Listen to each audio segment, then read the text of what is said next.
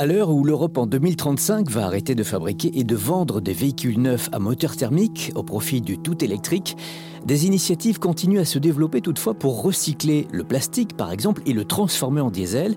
Et puis il existe également une entreprise qui a développé une technologie innovante pour les moteurs diesel, c'est le piston à alvéole. Cette société, c'est Speedofer.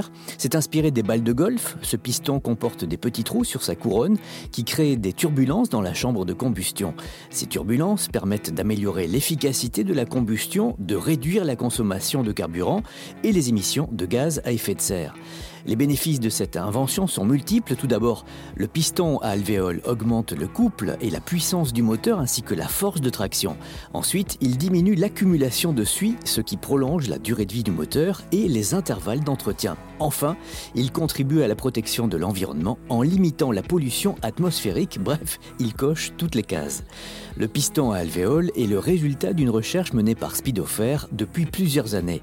L'entreprise a breveté sa technologie et l'a testée sur différents types de véhicules, notamment des poids lourds. Les résultats ont été concluants et ont montré une réduction significative de la consommation de carburant et des émissions de CO2.